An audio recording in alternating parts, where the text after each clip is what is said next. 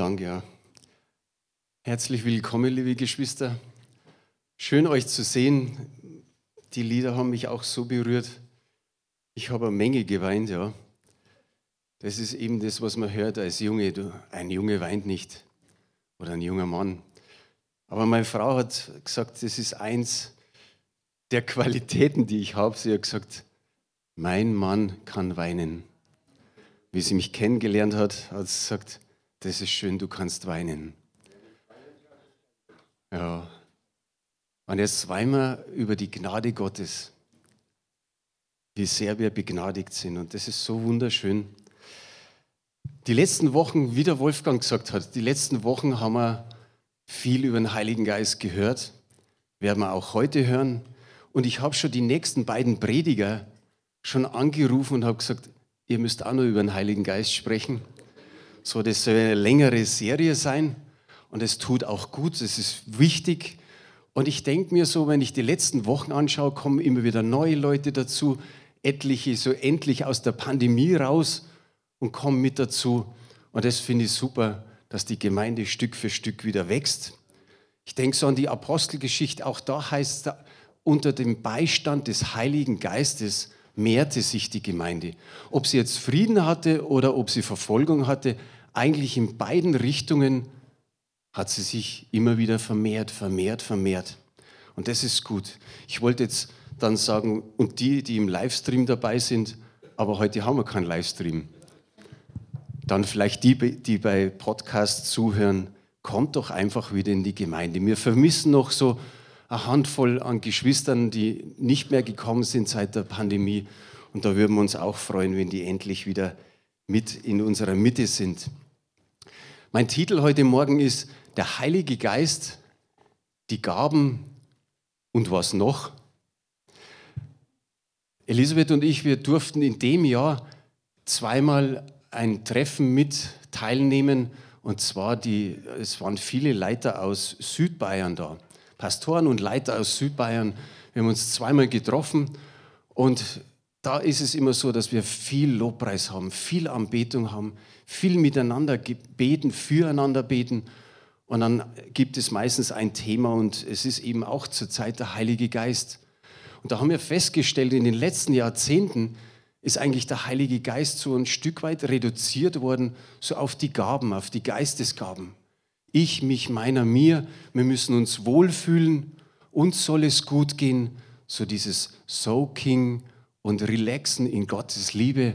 Das hat alles seinen Wert. Das ist gut. Aber wie gesagt, der Heilige Geist ist mehr, oder? Er ist mehr, er ist Beistand, er ist Tröster, er ist Stellvertreter, er ist Helfer. Er ist so vieles für uns und er ist eigentlich alles in unserem Leben. Und das ist das Wichtige. Ihr dürft gerne immer wieder Amen sagen, wenn ihr meint, das ist jetzt richtig, was der Franz gesagt hat. Ich finde es so genial, wie die Pläne Gottes sind, wo sich der Sohn, der Vater und der Heilige Geist, sagen wir mal, mehr oder weniger austauschen, beraten, wie machen wir es jetzt. Und so vor 2000 Jahren war Jesus hier auf Erden hat alle Schuld von uns auf sich genommen, ist ans Kreuz von Golgatha gegangen, ist am dritten Tage auferstanden, ein paar Tage später zum Himmel hochgefahren, zur Rechten des Vaters gesetzt und ist da unser Fürsprecher. Und eines Tages kommt er wieder. Und ich glaube, da brauche ich gar nicht fragen, aber jeder sagt, hoffentlich bald. Und wir erwarten immer, dass er kommt. Und trotzdem freuen wir uns, wenn wir sagen, okay, unsere Familienangehörigen, unsere Freunde, unsere Nachbarn, die brauchen noch Jesus.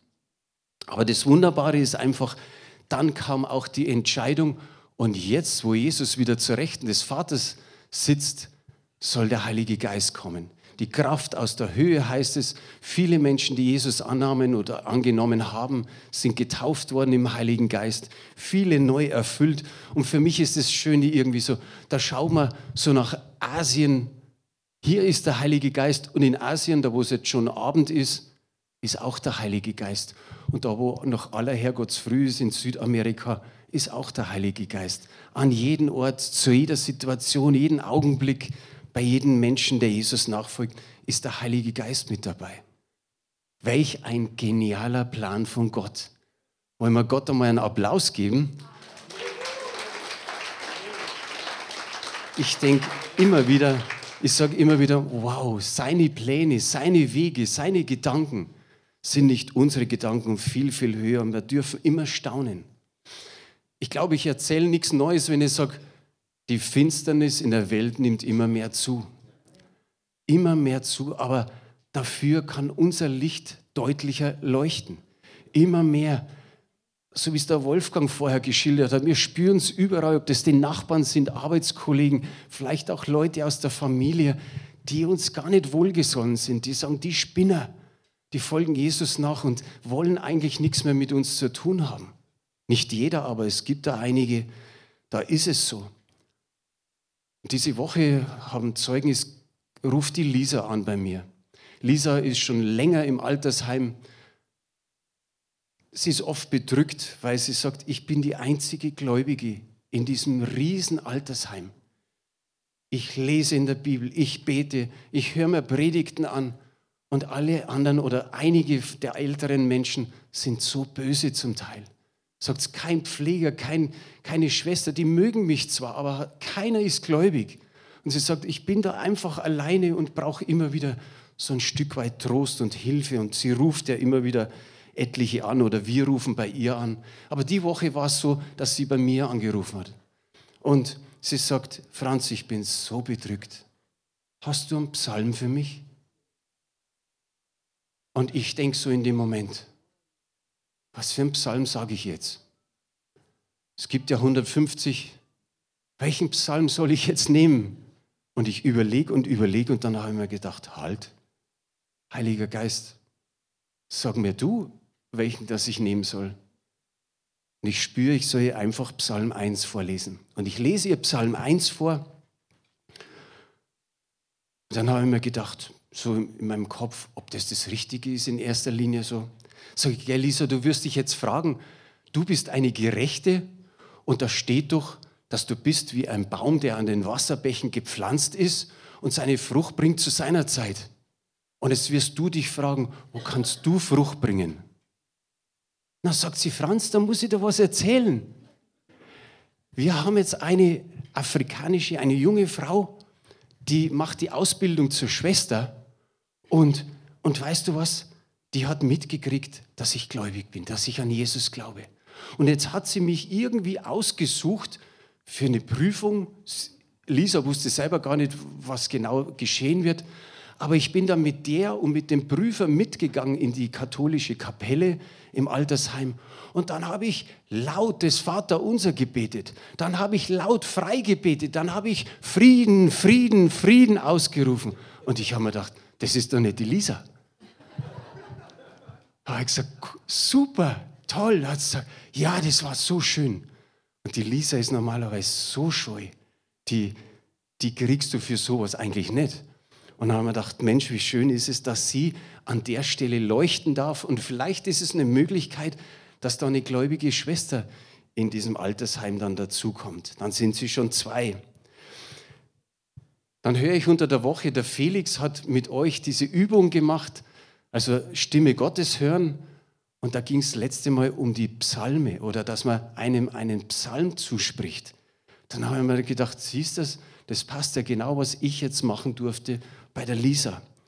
Wer kennt die Bibelstelle nicht? 1. Korinther 14, Vers 26.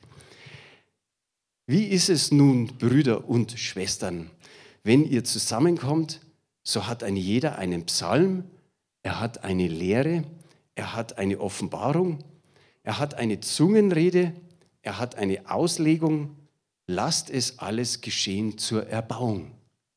Das habe ich vor 14 Tagen habe ich das gesagt alles geschehe zur Erbauung. Der Paulus hat, glaube ich, sechs Briefe geschrieben, wo ihm das Thema Erbauung so wichtig war, dass die Gemeinde sich ständig untereinander erbaut. Und das, ist, das finde ich so gut, dass es hier heißt, jeder hat einen Psalm. Fast jeder hat irgendwie ein Taschentuch bei sich, oder? Du trägst das Taschentuch immer so bei dir, falls jemand niest oder falls du niesen musst dann hast du ein Taschentuch dabei. Wie schön ist es, wenn wir einen Psalm mit uns tragen. Ich weiß, das sind einige, die können den ein oder anderen Psalm auswendig. Vielleicht magst du das in Zukunft, dass du einen Teil wenigstens eines Psalmes auswendig lernst und wenn jemand was braucht, dann kannst du gleich rausgeben. Da musst du nicht ein Taschentuch geben, sondern du kannst einen Psalm sagen. So du hast du dein Wort Gottes einfach mit dabei. Und ich denke mal, von dem, was da aufgeführt war, ist der Psalm eigentlich das Einfachste. Du musst nicht unbedingt eine Offenbarung haben, du musst nicht unbedingt eine Lehre haben oder Zungensprache und Auslegung dazu.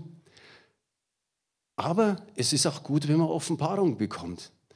Ich gehe ja ab und zu so ins Frühgebet von der CWG.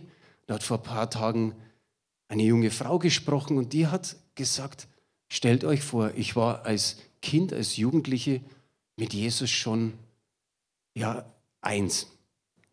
Und dann war die Jugendzeit und dann bin ich irgendwie wieder in die Welt gedriftet. Ich bin in die Diskothek gegangen, habe da getanzt und dann bin ich wieder zurück in die Gemeinde. Und dann haben die Pastoren gemeint, es ist besser, du gehst nicht mehr in die Diskothek. Fanden sie am Anfang nicht so prickelnd, hat sich gedacht, was, was erlauben sie die? Dass ich da nicht in die Diskothek gehen darf. Sie hat zumindest weiter auf diese Musik, bestimmte Stilrichtung getanzt. Und dann sagt ihr der Heilige Geist was. Schau mal diese Texte an. Was sagen die Texte aus? Und sie hat gesagt, das waren alles frauenverachtende Texte. Und dann hat sie gesagt, okay, auf diese Lieder tanze ich nicht mehr. So hat sie eine Offenbarung einfach bekommen, nicht von den Pastoren, sondern vom Heiligen Geist. Macht es lieber nicht mehr. Und das finde ich gut und das, so können wir uns austauschen in der Gemeinde. Der Elisabeth und mir ist Folgendes passiert vor kurzem. Wir haben ja immer wieder so außerhalb der Gemeinde Leute, mit denen wir uns treffen. Wir wollen immer wieder schauen, wer ist reif für Jesus. Und da ist tatsächlich eine Person, die folgt Jesus nach, schafft es aber äußerst selten, in den Gottesdienst zu kommen.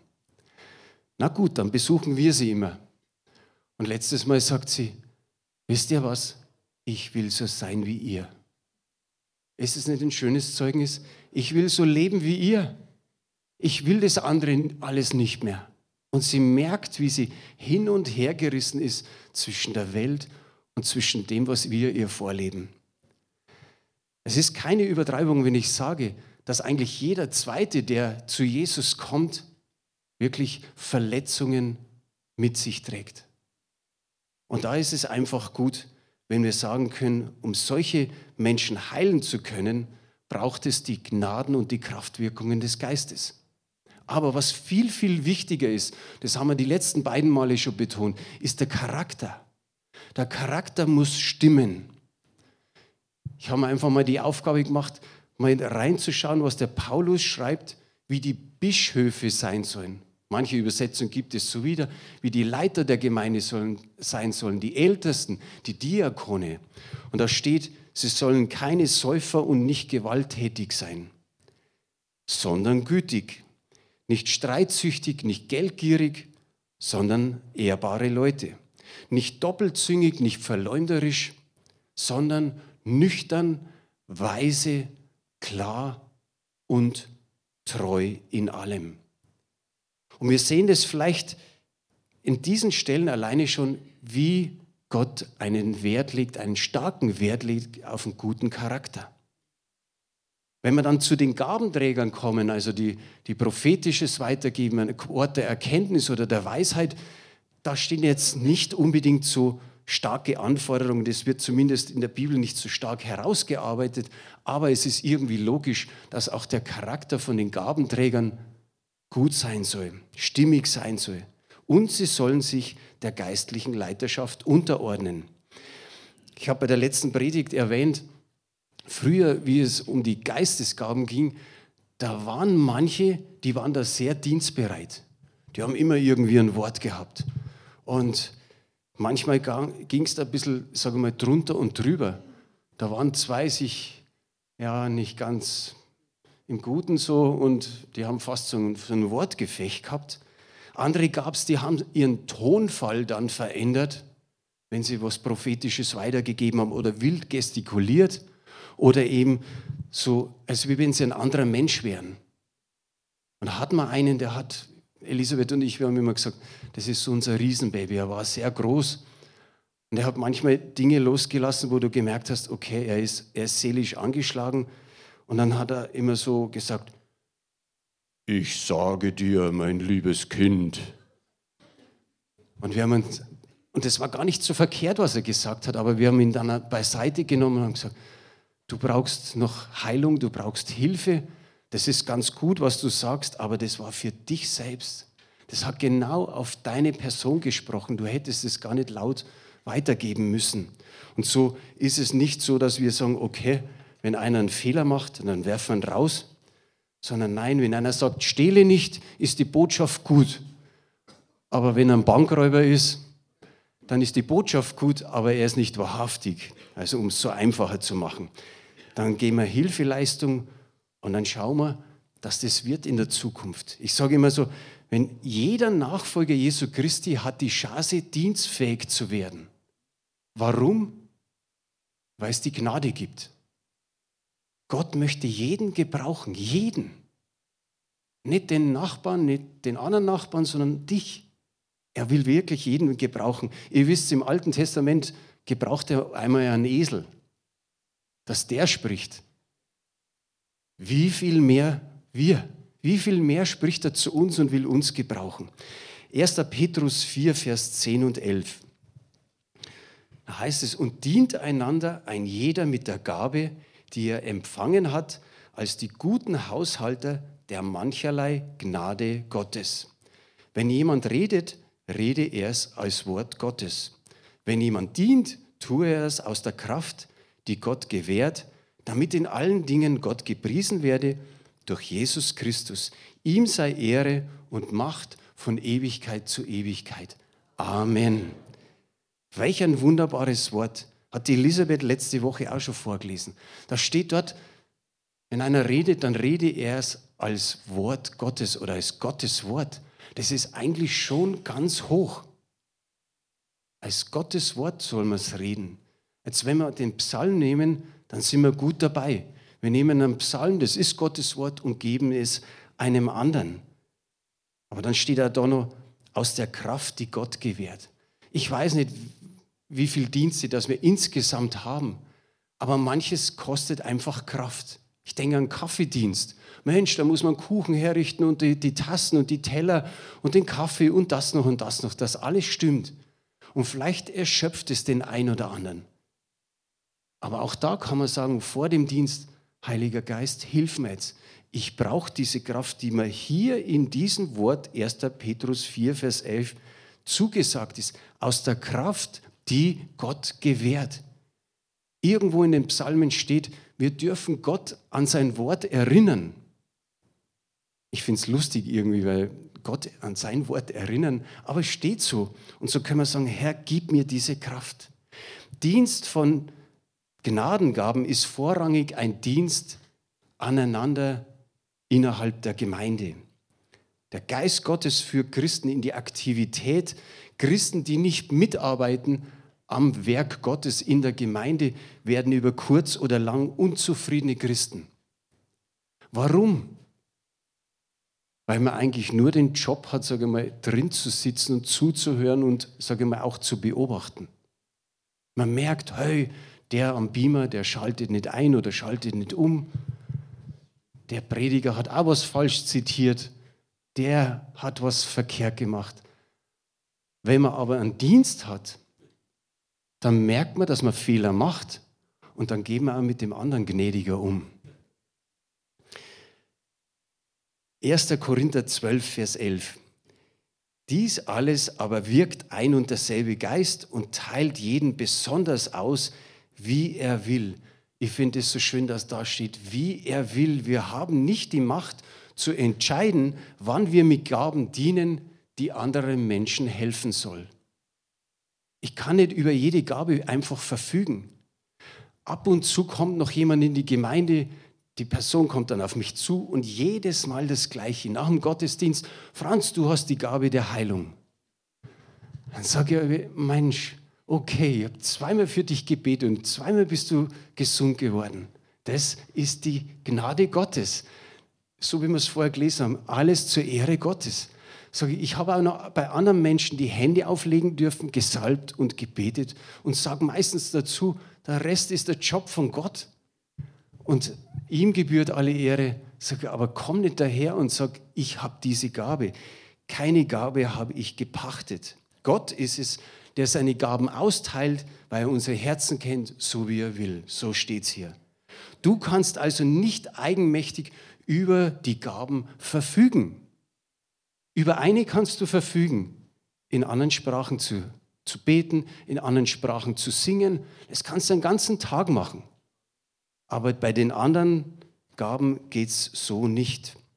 Der Dienst von jemandem, den wir kennen, hat nur Wert, wenn sein Leben und Charakter geordnete Verhältnisse aufweist. Demütig sein, bereit sein, Korrektur anzunehmen, sich unterzuordnen.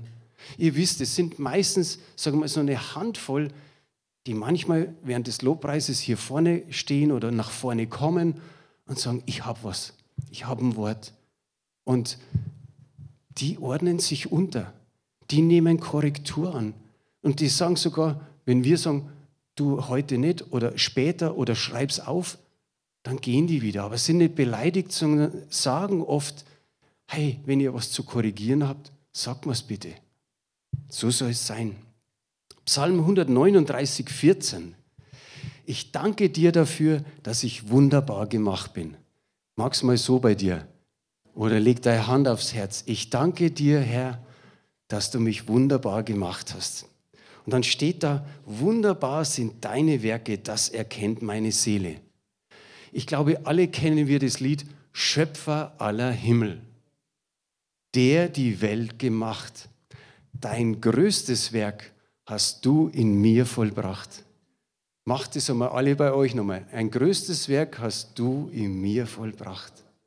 So wie der Reinhard sagt, es sind manche Lieder, da sagt man, da springen wir immer wieder an und sagen, Mensch, okay, bei den anderen ist alles nicht so ein großes Werk, aber bei mir, bei mir hast du das größte Werk vollbracht.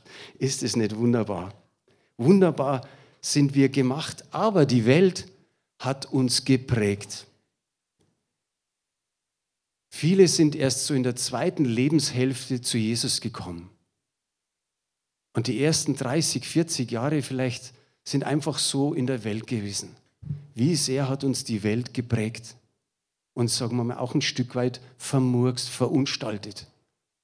Und jetzt sind wir neue Menschen und der Geist Gottes wirkt, so wie der, wie der Wolfgang vorher das erwähnt hat. Wenn er dann merkt, mm, jetzt schwillt der Hals an, jetzt geht das Herz schneller, der Puls und so weiter. Und dann doch sagen, Heiliger Geist, schenk mir Ruhe, schenk mir Frieden. Zu einem anderen Zeitpunkt werde, werde ich das ansprechen. Wunderbar sind deine Werke, heißt es in den Psalmen. Und dann heißt es, die Himmel sind was? Seiner Fingerwerk. Und genauso sind du und ich, wir alle zusammen Gottes Werk, wunderbare Werke. Und das schreibt auch der Epheserbrief. Da haben wir schon oft was erwähnt in den letzten Zeiten. Epheser 2, Vers 10.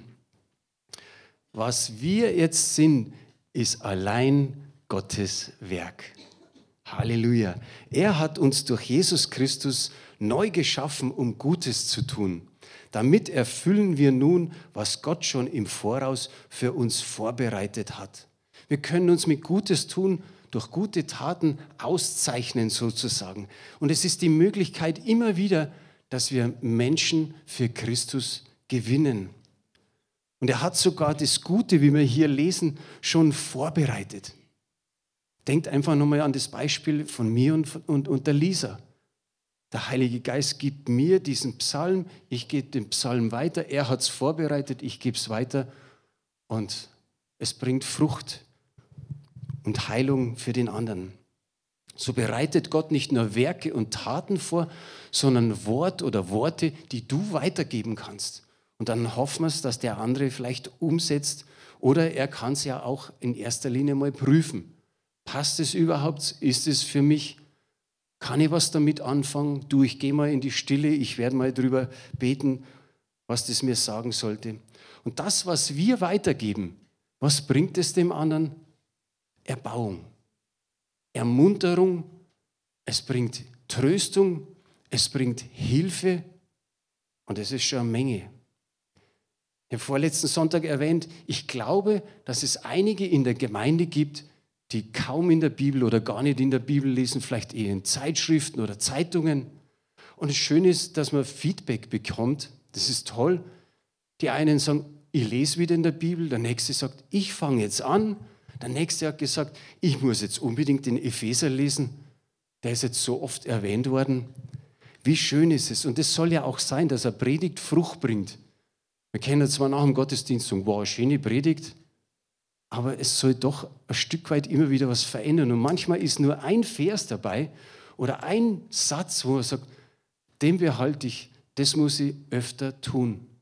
Ich habe ganz wenig, ich glaube vielleicht so zwei, drei Minuten in, in dieser Woche äh, Tennis gesehen.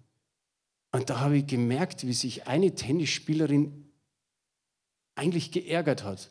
Weil es war ein leichter Ball, aber dann hat, hat sie so gemacht. Und dann hat der Moderator tatsächlich gesagt, das ist so ihr Zeichen. Sie will nichts Schlechtes sagen.